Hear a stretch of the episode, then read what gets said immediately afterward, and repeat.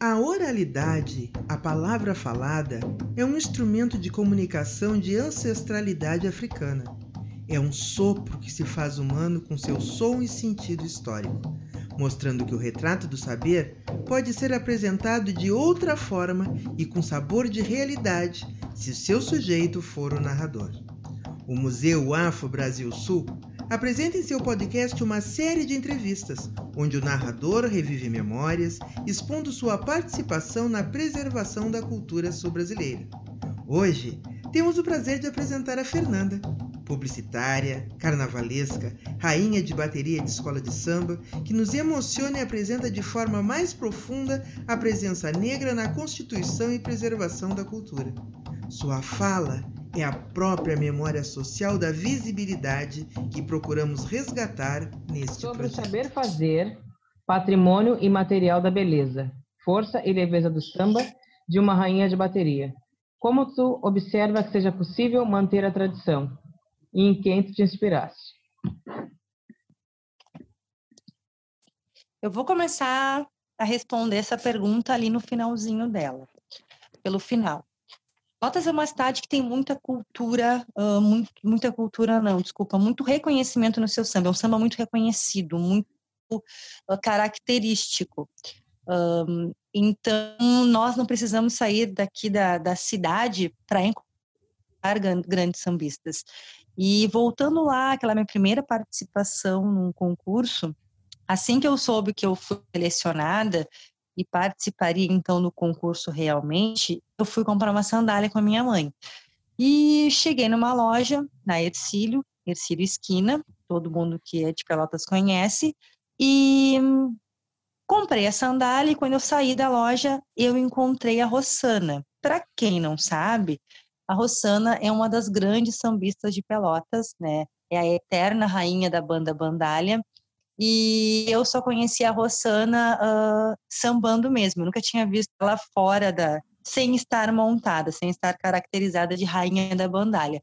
Mas a minha mãe uh, é amiga ainda, é amiga da mãe dela.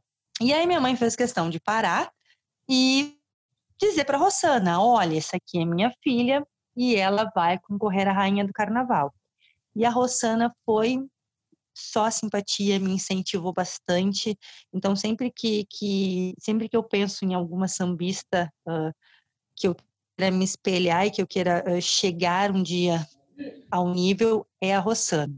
Outra pessoa que foi muito importante, assim, que eu inspirei muito como sambista e como pessoa, como mãe, como mulher, é a Olga. E eu tive a oportunidade de, de conviver um pouco com a Olga, assim como a Rossana também, na Academia de Samba, que é a escola que eu tô hoje.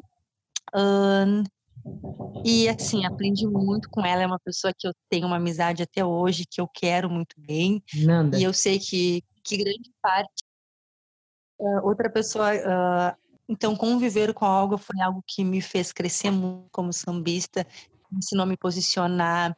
Uh, alguma pessoa que sempre fez questão de ajudar. Eu lembro que ela achava um vídeo que ela uh, que eu podia querer fazer um passo, ela me mandava esse vídeo. Então, uma pessoa realmente que eu carrego no coração, né? E para ficar comigo, ela sabe, a gente conversa de vez em quando. Ela que eu admiro muito ela. Fora uh, da cidade, né? A gente fica mais uh, conectado e, e, vendo pessoas, uh, principalmente do Rio de Janeiro, que é a grande capital do samba, não tem como vir de lá, mas aí lá tem grandes rainhas, né? Nós temos rainhas que às vezes não aparecem tanto pelo samba, mas aparecem pelo seu comportamento, pela sua postura, né? E nós temos uh, Luísa Brunet, uh, Bruna Lombardi, porque eu sou eu sou mais velha, né? então eu vi essas rainhas em atividade. Linda. Hoje tem a Viviane Araújo, que é uma mulher, exatamente. Hum. Hoje tem a Viviane Araújo, que realmente eu acho que ela não samba, mas ela é dona da comunidade, ela Super é a dona do salgueiro. Super né? carismática. Sim, temos a Evelyn, que é uma rainha da comunidade, que é uma Sim. rainha com muito samba. E a Evelyn é uma mulher muito guerreira, ela é, ela é feminista, ela não luta só uh, por ela, mas ela luta por todas as mulheres, por todas as mulheres sambistas, então é uma pessoa e foi performática na passarela, né? Foi lindíssima na passarela Evelyn. É, ela é emblemática, ela, ela aparece com uma fantasia feita de vidro quebrado, ela aparece com uma fantasia que não tem nada que a gente imagine que vai ter numa fantasia de rainha de bateria, uhum. foi o que aconteceu nesse último carnaval, que ela veio de Jesus Cristo, né, mulher. Sim. Então é um... E sem contar que ela samba muito, né, também. Um... Gosto muito de passistas, porque eu gosto de samba, né?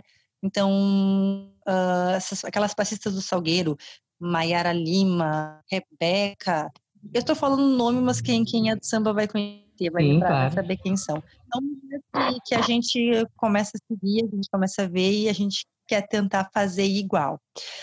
Uh, sobre o restante da pergunta. É, eu acho que é, é, é complicado falar, porque. Hum, até voltei aqui para ver aqui. Porque o carnaval mudando muito, as pessoas vêm mudando, o carnaval muda bastante.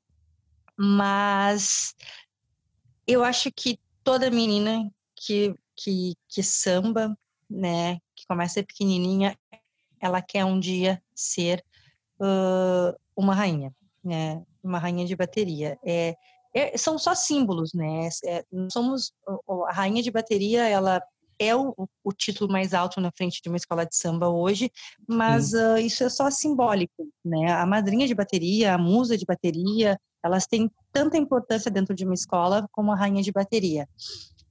Fazer isso passar adiante. Hoje é, é, eu vejo isso em Pelotas um pouco complicado, porque nós não temos uma valorização do carnaval, uhum. né? Nós não temos uma valorização de quem está ali à frente sambando.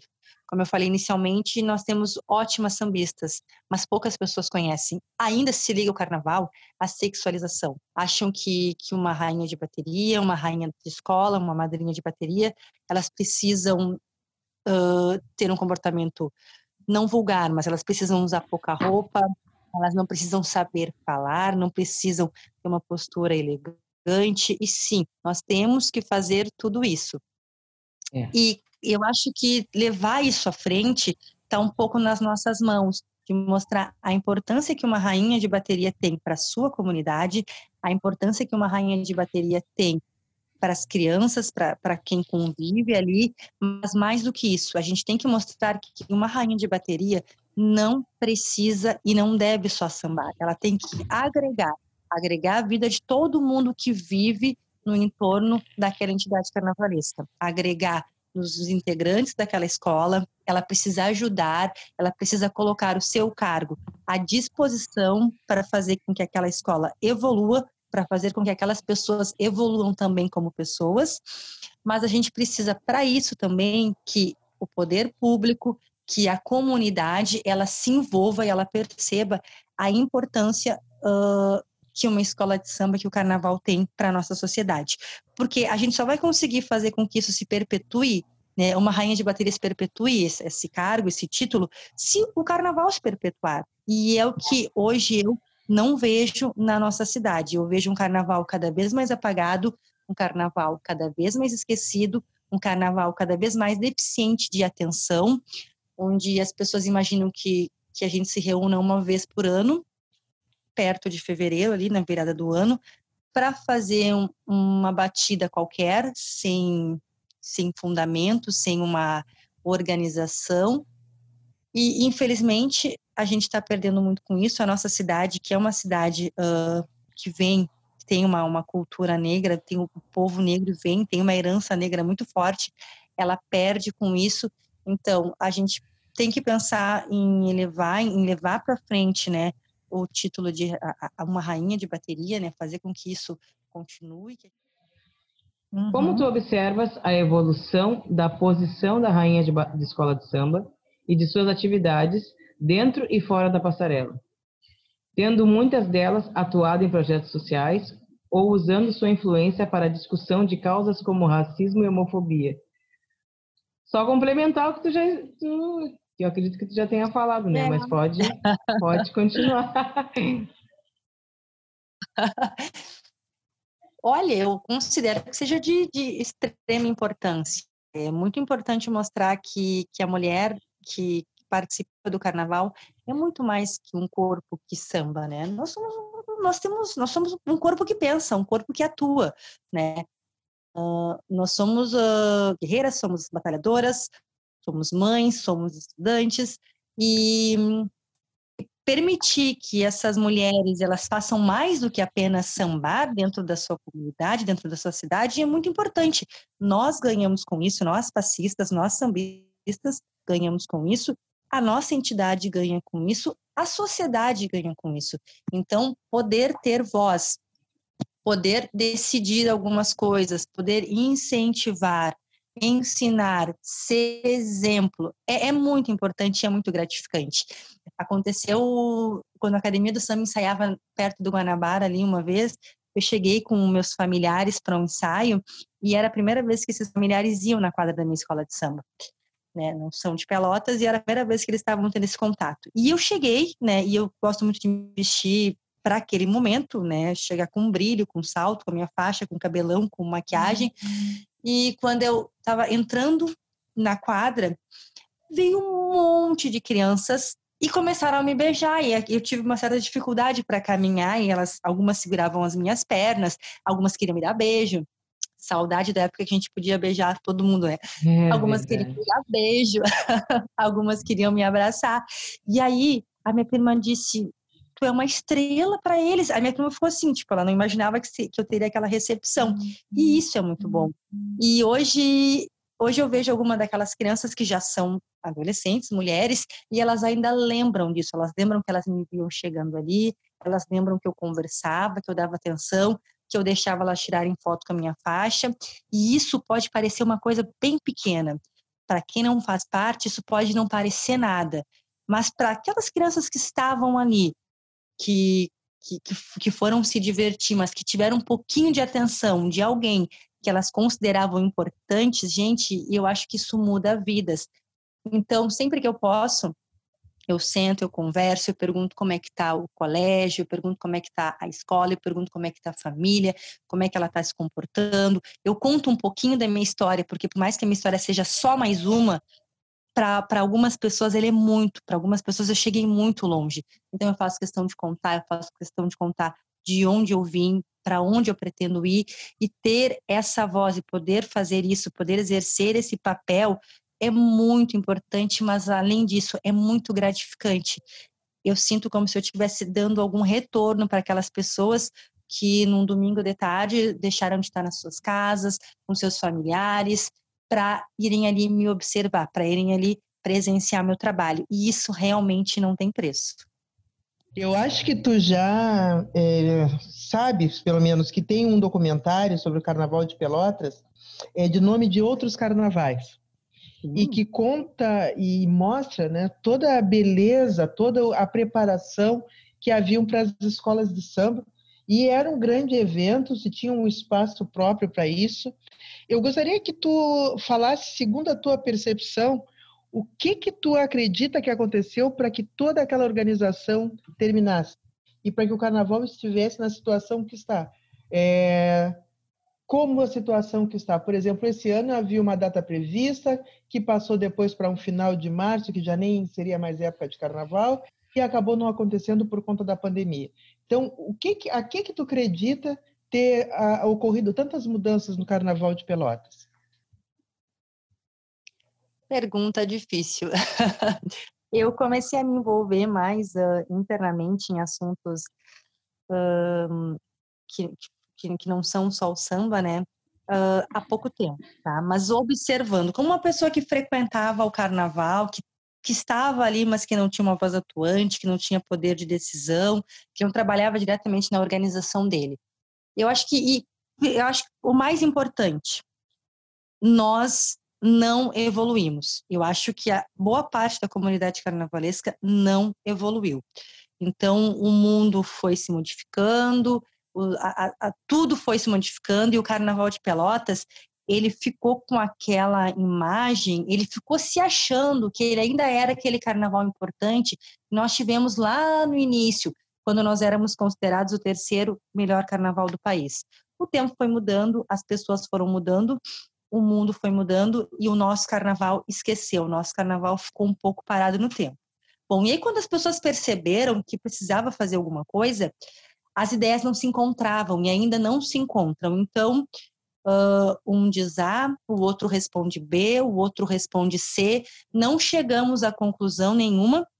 E aí chega uma quarta pessoa que ela até tem uma ideia boa, mas não é uma ideia que caiba dentro da nossa festa, né?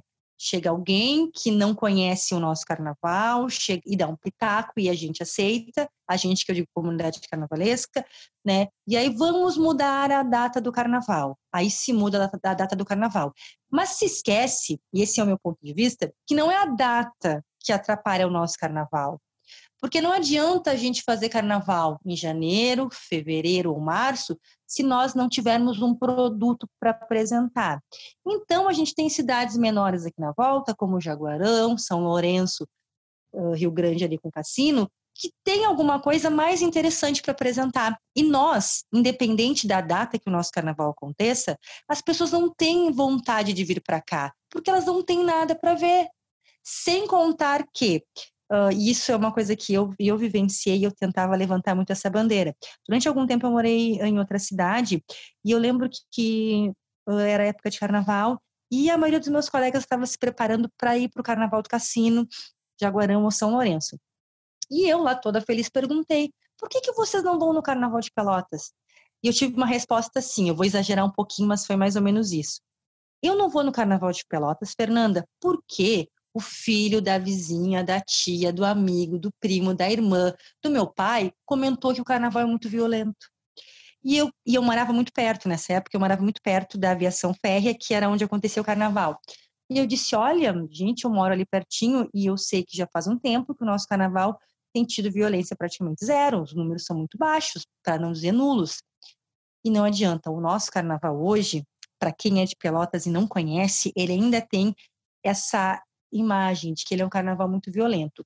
Então, eu também considero que a falta de, de informação, e isso também cabe a nós, comunidade carnavalesca, mostrar o que realmente é o Carnaval de Pelotas, mas eu acho que essa falta de informação, essa falta de, de mostrar o que é, como é bom o nosso carnaval, como as pessoas podem ir, né? Como tu, tu pode sentar e pode assistir a tua escola, como tu pode participar da tua banda sem te incomodar muito, né? Tu vai comprar tua cervejinha se tu quiser, tu vai conseguir passear, passear por ali tranquilamente com a tua família. As pessoas não sabem disso. As pessoas ainda acham que o nosso carnaval é só uma bagunça.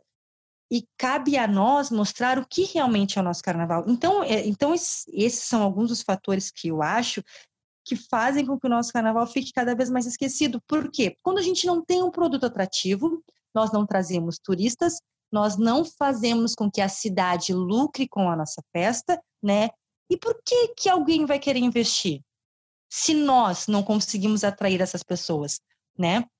Então, eu acho que, que é um pouquinho culpa uh, do, do, poder público. Eu também já, já começo a defender hoje que que eu acho que nós temos que criar uh, opções para que as escolas, para que as, que as bandas consigam se sustentar sem depender de, de governo de governos. Por quê? Porque a gente sabe que a, que, que a situação, não por culpa do carnaval, mas que a situação que, que as cidades se encontram hoje, elas são bem tristes e, e, sem recursos, né? Eu acho que a gente não pode pedir carnaval na rua se nós não temos uma educação de qualidade, não temos uma saúde de qualidade. Apesar de achar que carnaval contribui para a educação, porque a gente ensina muita coisa e que pessoas saudáveis precisam ter lazer e o carnaval é uma opção de lazer, é uma forma de lazer.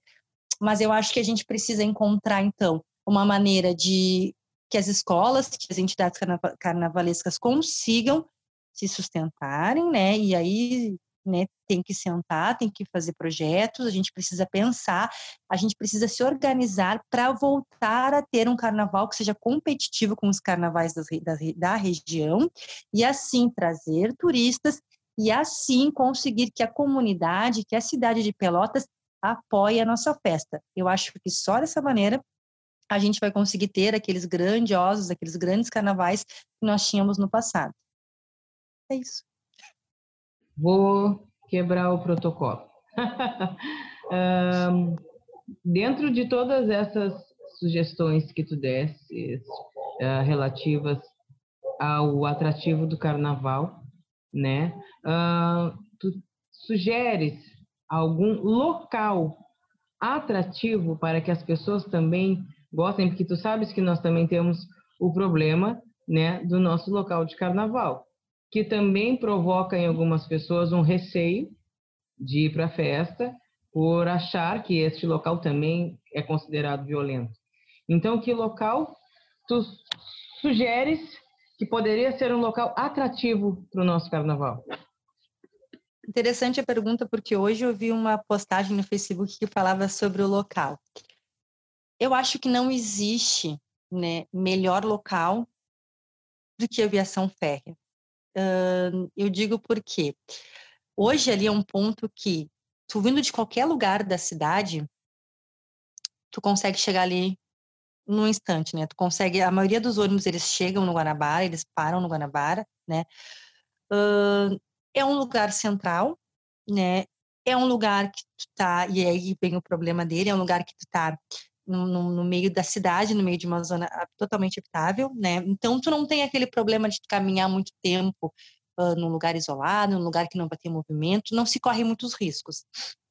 Sem contar que para mim, né, pessoalmente, minha mãe mora no mesmo lugar ainda, eu eu ficava exatamente a uma quadra da concentração e a uma quadra da dispersão. Era o paraíso para mim, né? Para ter uma ideia, num, num dos anos eu tinha uh, no pátio da minha mãe, num canto, instrumentos da bateria da estação, no outro canto, fantasias da comissão de frente da Teles, e no outro lado, algum material da academia de samba, porque era muito perto, e como eu, eu tenho muitos amigos no carnaval, pessoal sabia que eu morava ali, podemos deixar aqui, e era assim que a gente que a gente passava o carnaval.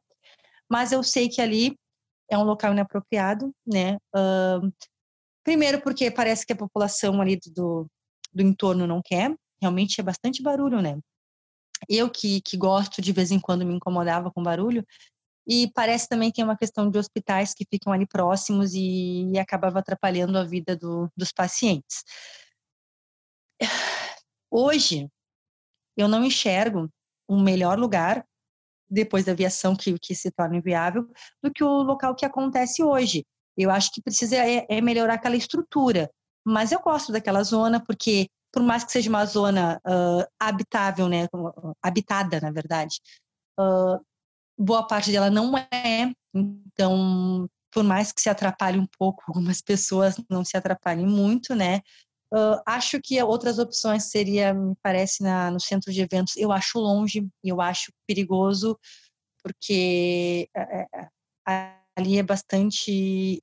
Não é abandonada a palavra correta, mas a gente tem bastante terreno sem nada, né? Pessoas não comedores carnavalescos, que fique claro, mas a gente conhece, sabe que, que, que a maldade existe, então eu tenho medo que alguma pessoa aproveite isso, né, e para acabar um, criando algum problema.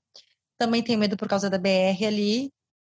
Depois se fala em Sangafunda, eu moro perto da Sangafunda. Eu acho muito longe, eu acho que que o nosso carnaval já está tão abandonado, né? A gente tem um público tão pequeno, levar o carnaval para um lugar tão distante vai contribuir para que menos pessoas compareçam, né? E a gente cada vez vai, vai desfilar para um público menor.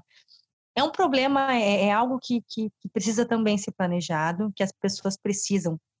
Uh, as pessoas, e agora eu já me incluo nisso também, né? graças a Deus hoje eu já consigo ter uma voz mais ativa de opinar, pelo menos, sobre, sobre algumas, algumas, alguns detalhes do carnaval mas eu acho que a gente precisaria conversar, né, e analisar uh, onde, onde se perderia menos, né? Hum. Se seria centro de eventos, se seria na Sanga Funda, ou se haveria alguma possibilidade de melhorar a estrutura no porto onde ele acontece hoje, porque eu acho que, que entre esses lugares ali ainda é o melhor, por uma questão de localização também, né?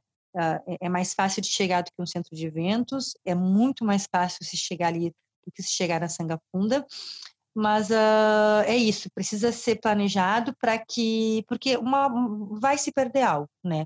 Mas a gente precisa entender o que, que a gente pode perder, o que vai atrapalhar menos a continuidade do nosso carnaval, para escolher o, melhor lugar para a nossa festa. Bom, Fernando, agora mudando um pouco de assunto. É, se a gente for ver a tua área de formação, ela tem uma grande relação com a arte.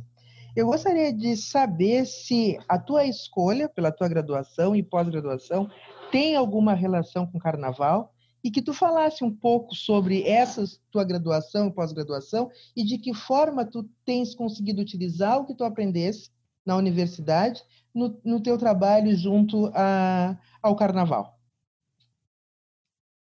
Eu sempre fui muito criativa.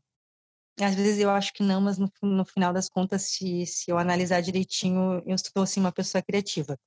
Não foi uma escolha uh, consciente, mas eu acredito que por, por, por, eu me dedicar à arte do samba, porque eu comecei, a, a, o carnaval chegou primeiro na minha vida, depois a minha escolha profissional, né? Acredito que por eu, por eu me dedicar à arte, né, uh, as, as minhas características, o meu perfil, né, ele me, me foi me levando, sim, para esse lado profissional.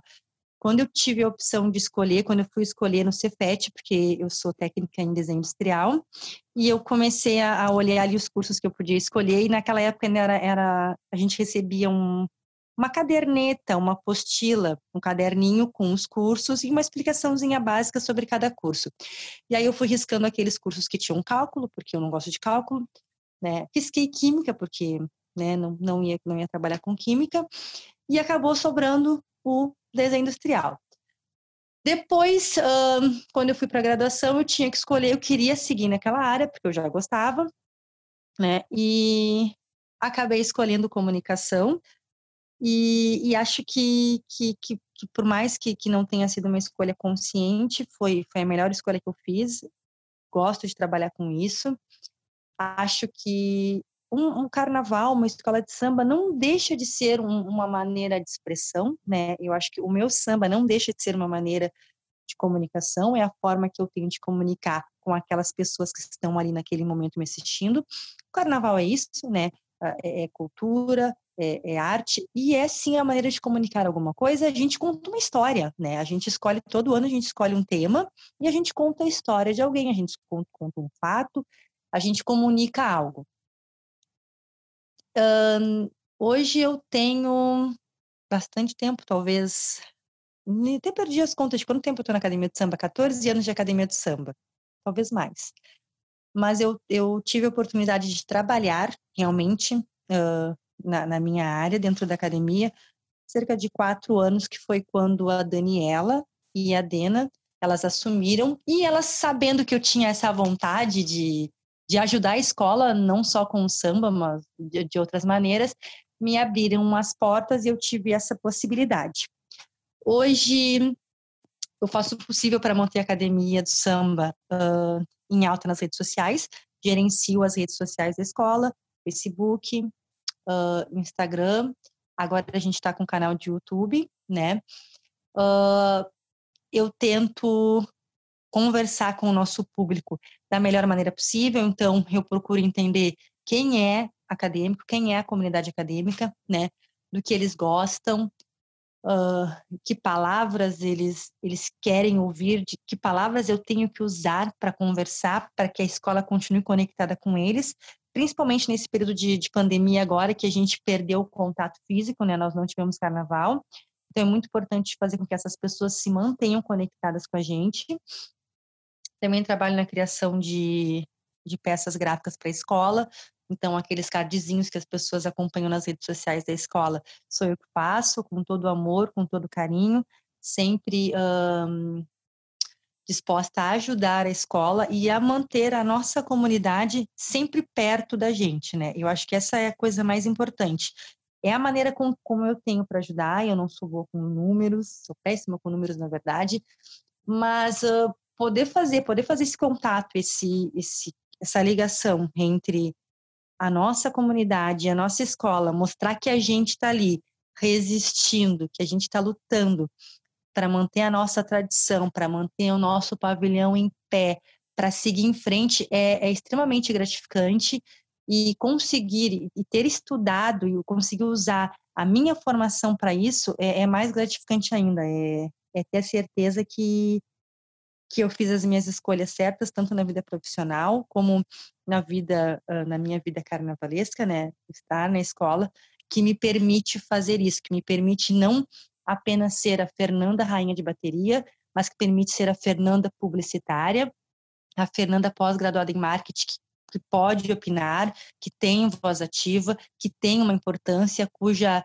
a sua, a sua, as suas ideias vão ser levadas a sério, vão ser consideradas antes que a escola tome uma decisão a respeito de, de qualquer coisa. Então, é, eu, eu adoro poder estar ali dentro de todas essas formas. Capaz, menina, eu, tô, eu, eu já ia te elogiar. Eu tô muito agradecida pela, pela, pelos teus, teus depoimentos, pelas tuas histórias de vida. Eu tô é, é bom da gente conversar, que muitas vezes a gente está dentro de um barracão, né? E a gente não tem tempo de, de conversar sobre isso. Porque o serviço é árduo, né? E a gente às vezes só, só fala pelo lado profissional, mas a gente não fala sobre as nossas vidas. Então, Realmente. Eu, eu sou, eu estou sendo agraciada por ter tido essa oportunidade de, de te entrevistar, porque aí eu conheço um pouquinho mais de ti. E olha quanto tempo que a gente caminha uma do lado da outra, né? É, nunca né? tentou para poder que conversar. Bom. Então, conta para nós, para todos que vão te ouvir, estão te ouvindo, um fato marcante na tua vida carnavalesca que tu tenha vivido ou presenciado. Conta para nós. Olha, tem bastante coisa, tem bastante coisa. Tu quer um fato engraçado? Tu quer vários? Eu posso listar um engraçado, um. Porque. Ai, eu já sabe que eu gosto de rir, né? Então pode contar contos engraçados também, contos marcantes. Deixa.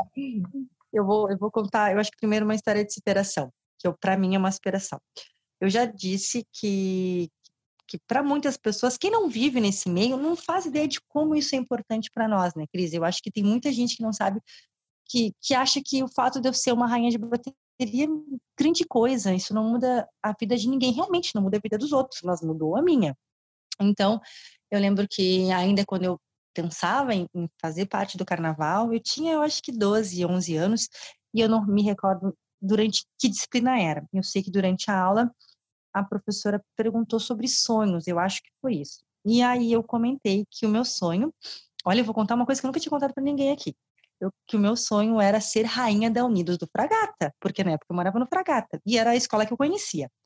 Na época ela era pentacampeã, ou estava rumo ao, a, a conquistar o pentacampeonato. E eu lembro que umas meninas da sala, assim, elas, sabe aquelas risadinhas assim, elas riram, tipo, ela tá louca, ela tá viajando, né? E hoje eu, hoje eu fico de vez em quando eu me pego pensando que, eu não fui rainha da Unida do Fragata, né? Mas eu sou rainha da Academia de Samba. Eu fui rainha da Imperadores da Guabiroba. Eu fui princesa do Carnaval. Eu fui rainha da Acadêmicos da Urgim em Porto Alegre. Eu fui musa da Aliança em Bagé tem mais coisas aí. Eu fui passista da banda mídia, eu sou musa de bateria da banda Meta, eu fui rainha de bateria da banda Meta, eu fui princesa da banda Meta, eu fui rainha do Bloco Saúde e Integração. Então, eu não fui, eu só não fui realmente rainha da Unisa do Fragata, mas que eu conquistei bastante coisa, eu conquistei. Então, mas é olha a quantidade que, que de levo... títulos que tu ganhaste né? É, tem mais alguma coisa aí que, que ela tá não, perdida. ela não ganhou, ela conquistou. Conquistou, realmente. dizer que realmente. ganhou. Não fui, não soube me expressar. Ninguém ganha nada. Nós conquistamos vitória. Ótimo, realmente. Então, então é uma coisa que eu levo comigo que, que eu acho que eu consegui superar, né? E eu, eu penso assim, eu não sei, eu realmente não sei, eu nunca mais tive contato com elas, mas eu sei que certamente elas já me viram em algum lugar, no jornal, na TV, elas já me viram em algum lugar. Eu sei que elas sabem que aquele sonho que eu tinha, eu conquistei. Vamos agora para a história engraçada. Eu era da corte do carnaval e nós fomos, nós fomos dar uma entrevista no jornal, eu acho que era TV Pampa. Fica numa galeria ali no centro, não lembro que rua é aquela. E demos a entrevista e na hora de ir embora, né, dois elevadores, entramos num elevador, a rainha, que era a Karina, a outra princesa, que era a Angélica, o Márcio, que era o Rei Momo, o outro Márcio, e eu. E aí o elevador dizia assim, né? uh, no máximo seis pessoas. Bom, nós éramos quatro ali dentro, né? Entrou junto com a gente o Daniel Amaro e a Cláudia Ferreira. Então, nós ficamos em cinco pessoas. Só que uma das cinco pessoas era o Márcio.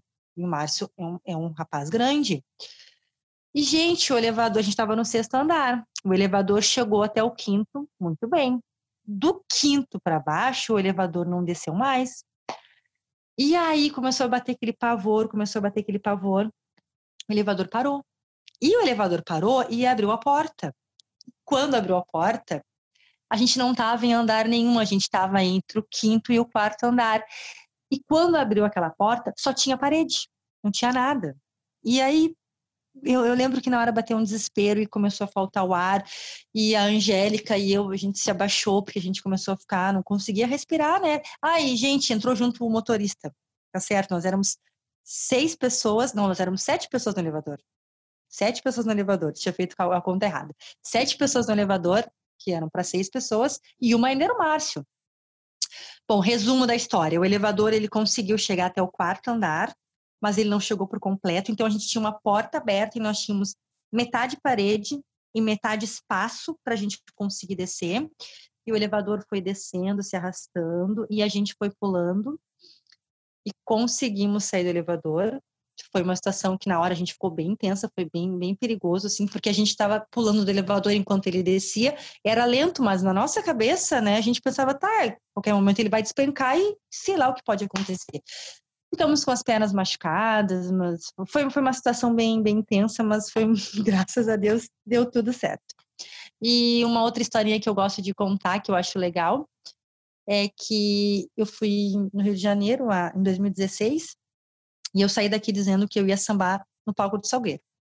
Cheguei no ensaio do Salgueiro e aí tô lá enlouquecidamente sambando, furiosa, tocando a mil e aí eles pararam o ensaio e disseram: olha, a gente agora quer. Não lembro se era quatro, a gente quer quatro, seis meninas, seis mulheres para sambar aqui no palco. Quando ele disse isso, eu disse, eu, eu me escondi, eu não vou. E a minha irmã, Nanda, tu saiu de Pelotas dizendo para todo mundo que tu pôde que tu ia sambar no palco do Salgueiro.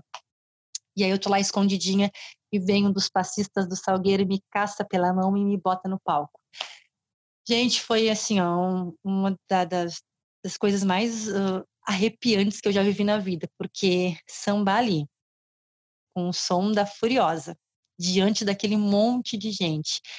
E, e ainda eu consegui a coisa mais mágica que foi, eu subi no palco do Salgueiro com a camiseta da academia de samba. Então, assim, ali naquele momento eu não fui sozinha. Eu levei meu pavilhão, levei minha escola inteira ali e mostrei quem é a Academia de Samba, mostrei o que é o nosso carnaval para o Rio de Janeiro. Também tive essa, tive essa, esse agraciamento de levar a Academia de Samba para dentro do Salgueiro também. É muito ah, bom, né? Não tem explicação, não tem explicação. Bom demais, bom demais. Muito bom. Eu, eu, eu Pretendo voltar, se Deus quiser. Não, sim, olha, acabou a pandemia, se tudo der certo, no outro dia eu estou no Rio de Janeiro. Exagerada. Não, mas eu acho que quando, quando acabar essa pandemia que disser podem sair, vai ser festa para tudo que é lado. Pode ter certeza. Que venha logo isso. Para encerrar nossa entrevista maravilhosa, mais uma vez eu te agradeço. Então vou te colocar a última pergunta. Tu, como mulher negra, graduada e pós-graduada, atuante inclusive em jornais da região, o que me deixa com muito orgulho particularmente, observa o preconceito que muitas vezes a limita de ser uma mulher linda e exuberante no carnaval, em tempos em que o feminismo está em destaque? Certamente. Eu acho que ainda é complicado, por mais que a gente ache que, que as pessoas estão mudando e não, isso não acontece. Então, no, no meu outro trabalho, que não, eu não, estava como comunicadora lá, mas uh, logo que eu cheguei, eu, eu, eu um, tive um susto, assim, porque saiu o edital das pessoas que, que, que, vão entrar, né, que vão ser chamadas, e eu acho que, imagino que algumas pessoas foram procurar quem eram as pessoas. E eu cheguei no meu primeiro dia de trabalho e eu já era globeleza. Eu já era globeleza da CGTE. Eu não conhecia praticamente ninguém, mas as pessoas já me conheciam. E, e aí fica, né, como a gente já conhece as pessoas, a gente sabe que algumas pessoas não conseguem entender que aquilo ali é um personagem, que tu não é uma rainha de bateria todos os dias que tu sabe fazer outras coisas, né? Que tu estuda, que tu tem uma família, mas as pessoas acham que a tua vida é só aquilo ali, que tu só sabe rebolar, que tu que as tuas roupas vão ser curtas, que tu vai ter um jeito sensual ou vulgar. Elas não conseguem enxergar além daquilo que elas veem. Então, eu comecei a ter muito cuidado com, com as fotos que eu postava. É uma empresa uh, cujo público interno é talvez 95% masculino. E então eu comecei a limitar minhas fotos, eu não postava mais fotos, eu tinha um cuidado né, com que roupa eu ia postar essa foto, porque eu tive muito medo dessa associação, né? E, e, eles já, já sabiam que eu era do carnaval, eles já me enxergavam como a Globeleza, né? E por mais que eu ache a Globeleza linda e maravilhosa, a, a gente sabe quando um apelido ele é pejorativo ou não, né? Mais que ela que, que a dona da, daquele personagem seja uma mulher magnífica, né, a gente conhece, a gente sabe. Então eu tive, tive esse cuidado. No jornal que eu trabalhava e que eu voltei a trabalhar, foi muito engraçado, porque é um jornal pequeno, né, nós temos um, um número de, de, funcionários pequenos, mas uh, uh, ali a, gente, a gente se respeita muito. E eu lembro, olha que falando sobre, sobre curiosidade, que quando eu fui fazer a minha entrevista de emprego, eu fui fazer entrevista, fui fazer um teste para a função. E, né, como publicitária, eu trabalho como designer editorial lá. Hoje eu trabalho como PJ. E aí, um, conversando, e, eu, e, ele dizia assim para mim, meu editor-chefe dizia, engraçado, esse teu nome não é estranho. Teu nome não é estranho. Aí, né, mas eu não lembrava dele, não conhecia ele, não, não sabia o que dizer, não sabia o que responder. Chega na hora de fazer o meu teste. E aí ele, olha, vou te dar esse material aqui e tu vai montar uma página para eu ver como é que tu, a tua agilidade, né, tua criatividade. E ali entre os materiais que ele selecionou, né, tá a matéria que eu tinha ganho o concurso que eu, como princesa do Carnaval de Pelotas, porque eu ganhei num, num sábado e a minha, a minha entrevista de emprego foi na quarta seguinte. Então era tudo muito recente, né? E era dali que ele conhecia o meu, o meu sobrenome. Mas como um jornal é um ambiente um pouco mais criativo, um pouco não bem mais criativo, né? Na verdade, a, a maioria das áreas da comunicação, elas são bem, são bem abertas, assim, são a maioria, né, é, é livre de preconceitos, graças a Deus. Dentro do, da comunicação, eu, eu não percebo muito isso, mas eu sei de, de pessoas, de amigas, que sofrem bastante. Por exemplo, a minha irmã é diretora de uma escola né? Minha irmã foi rainha do carnaval. Então, ela tentou, e na época que ela foi rainha do carnaval, ela era só professora, mas ela tentou ter, né, essa... Ela, ela tentou se, se portar de uma maneira que isso não atrapalhasse a vida dela, mas ainda assim, né, eu soube que algum professor fez algum comentário uh, desnecessário, algum comentário desagradável sobre a, a, a professora do filho dele ser a rainha do carnaval. Então, realmente, é, é complicado, né? Mas uh, eu tento sempre ter uma postura muito firme, muito rígida quanto a isso. Uh, faço questão de dizer para todo mundo que aquilo é um personagem, que a Fernanda, fora da, daquele contexto, a Fernanda é uma outra pessoa. A Fernanda é uma outra pessoa que tem um livrinho na cabeceira dela que ela gosta de ler. A Fernanda é uma pessoa que gosta de discutir política, que gosta de de, de, de, conversar, que quer melhorar o seu inglês, que quer trocar uh, experiências, ideias, quer, quer viver uma vida uh, para viajar, para conhecer pessoas, para conhecer lugares. E eu acho que a gente também tem que aprender a se posicionar assim, né? Um, eu não gosto muito de mimimi, eu não gosto muito de risadinha. Eu lembro que, logo que eu assumi o título de princesa do carnaval, eu tinha muito cuidado com isso. Tu quer falar comigo? Fala, mas seja, que seja uma conversa séria, né? Porque para não passar uma impressão, porque por mais que a gente não queira, tem aquelas pessoas que dizem, ah, mas ela sorriu, ah, mas ela achou engraçado. Então, uh, eu tento me policiar ainda hoje para que fique bem claro que que eu sou uma pessoa que eu sou casada, que eu tenho filhos, né, que eu não sou só samba, que aquela roupa ela pertence só àquele momento, depois daquilo tudo acabou e eu volto a ser uma mulher como qualquer outra que tem sim e tem graças a, a todas as mulheres que lutam pelos nossos direitos tem o direito de no carnaval colocar uma roupa mais curta, colocar uma roupa um pouco mais sensual, fazer desempenhar aquele papel e depois que aquilo ali passou, ser a mulher que eu quero ser tanto no samba quanto na minha vida profissional, na minha vida pessoal, como mãe, como mulher, enfim, como indivíduo que tem direitos, deveres e pode escolher o que quer ser e o que quer fazer. Acho é Ótimo, é Fernanda. Ótimo tuas colocações. É muito importante né, que entendo isso, especialmente é aqueles homens mais machistas, né, e que por vezes dizem que por estar vendo uma roupa curta que pode meter a mão, que pode ir além do que deve, então é muito importante, né? É que tu deixe bem é, um, acentuado que nós mulheres somos donas dos nossos corpos e é, estarmos com uma roupa curta não significa que nós queramos ser assediados, né? Ótima colocação.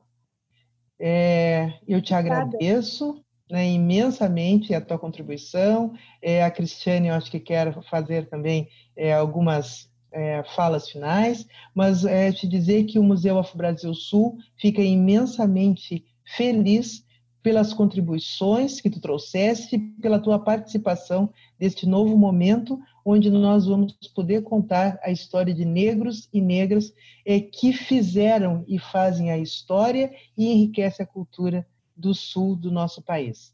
É, muito obrigada, eu te desejo sucesso.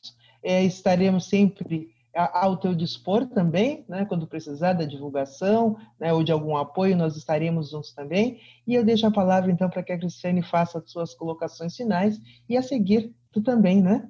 Que é, declare, né, fale algo que, de repente, nós não te perguntamos, mas que tu consideras importantes é, apresentar.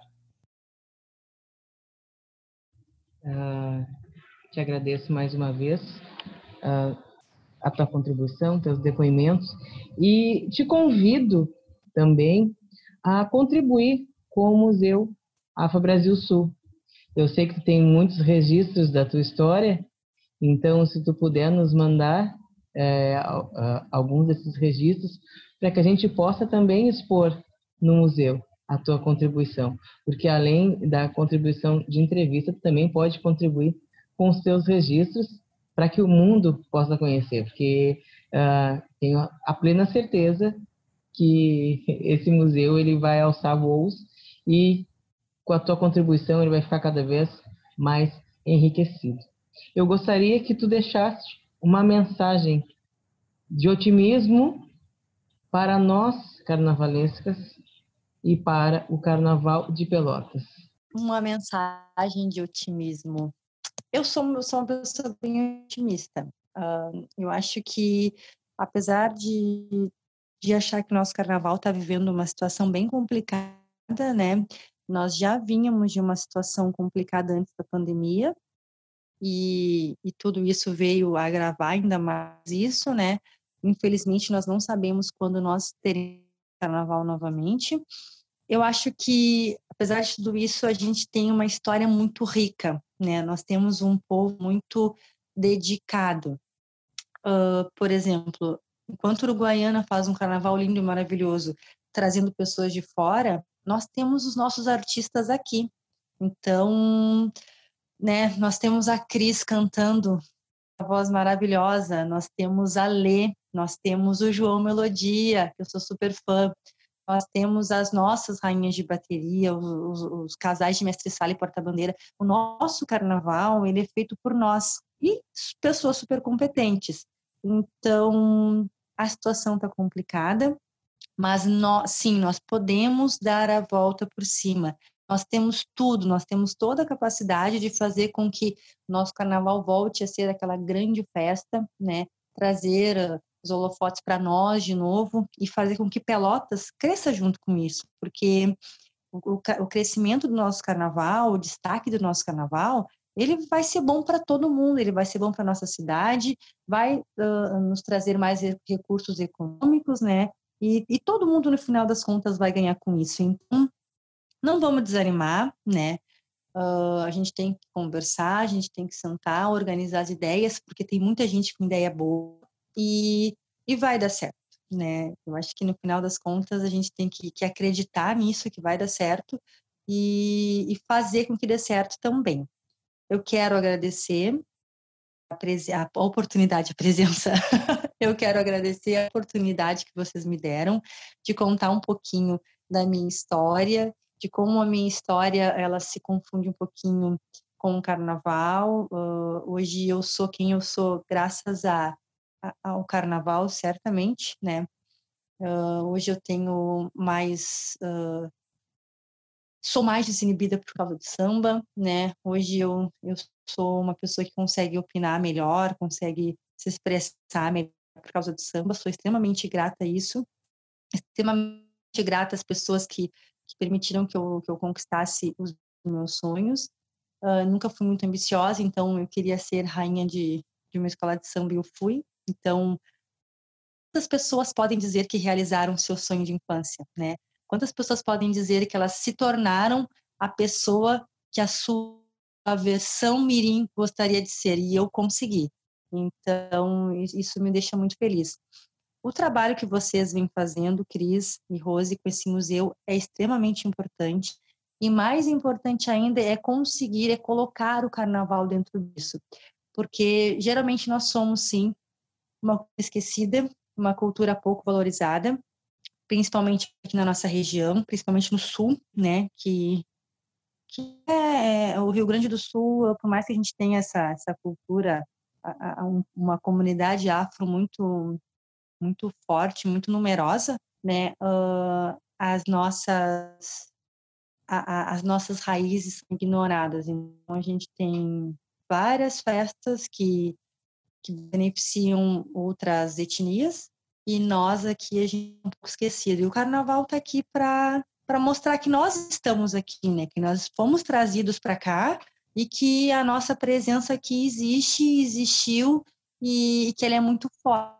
Então, esse museu certamente uh, vai vai nos colocar aí num, num outro patamar, né? Uh, as pessoas vão conhecer um pouco da nossa história, conhecer um pouco da história afro, conhecer um pouco do Carnaval de Pelotas e quem ganha com isso é o carnaval. E eu fiquei muito feliz de poder participar, porque eu sempre acho que eu não tenho a história suficiente, que eu não tenho um gabarito suficiente para participar de, de, um projeto como esse, né?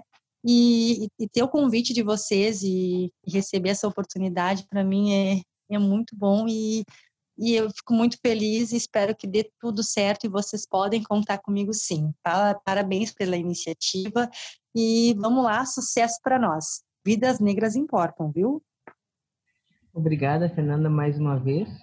E eu vou pedir para quem tiver registros fotográficos do carnaval que entre em contato pelo Facebook ou Instagram do Museu Afro Brasil Sul e no Facebook procurando por Mabsul. Todos aqui estão felizes com a tua contribuição. Obrigada, Fernanda, mais uma vez. Espero que possamos ter uma nova conversa futuramente. E, mais uma vez, muito obrigada. Queres falar, Rosemar? Sim, te desejar, desejar muito sucesso, Fernando, e novamente te agradecer. Nós aqui estamos gratos é, e agraciados é, com a tua, com teu discurso, com a tua fala, com as tuas declarações e com a tua história. É, a grande maioria das meninas negras, né, às vezes na sala de aula, é, realmente não são entusiasmadas aos concursos de beleza, não se acham bonitas por conta é, do seu rosto, né, dos seus traços fenotípicos, pelo seu cabelo, e tu então é um grande exemplo de vitória, né, a partir é, da nossa cor, que é tão linda, que é tão maravilhosa. Tá? Sucesso para ti, muito sucesso, e mais uma vez, muito obrigada.